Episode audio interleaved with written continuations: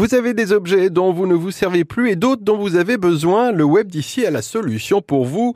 Rendez-vous sur la page Je ne jette pas, je donne ou troque en Mayenne et limitrophe. Le nom de la page est explicite, mais c'est Elodie, sa créatrice, qui la raconte le mieux. Les gens qui veulent plus de leurs objets, plutôt que de les jeter, euh, les mettent à troquer ou les donnent. Ils troquent soit ça, soit des services aussi, ça arrive. En service, on a eu... Euh aussi bien du taille enfin quelqu'un qui avait besoin qu'on fasse ses haies et en échange, bah, il donnait de l'alimentaire ou ce que les gens demandaient.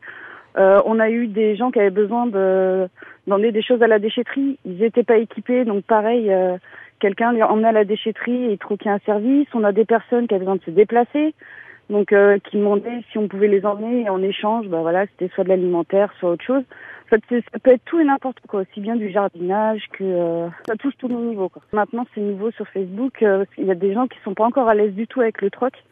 Ils peuvent aussi le mettre en, anonyme. On ne sait pas qui poste, mais euh, ils, ils, demandent quand même son service ou ou. Créé en 2020, les débuts de la page furent lents, les personnes n'étant pas forcément à l'aise avec le principe du troc. Aujourd'hui, ce sont plus de 8300 membres qui échangent services, objets et denrées. Créée dans un souci de réduction des déchets, elle accueille chaque jour des troqueurs et troqueuses qui échangent dans le respect et la bonne humeur. Vous avez besoin d'un service, d'un objet? Direction Facebook et la page Je ne jette pas, je donne ou troque en Mayenne et limitrophe.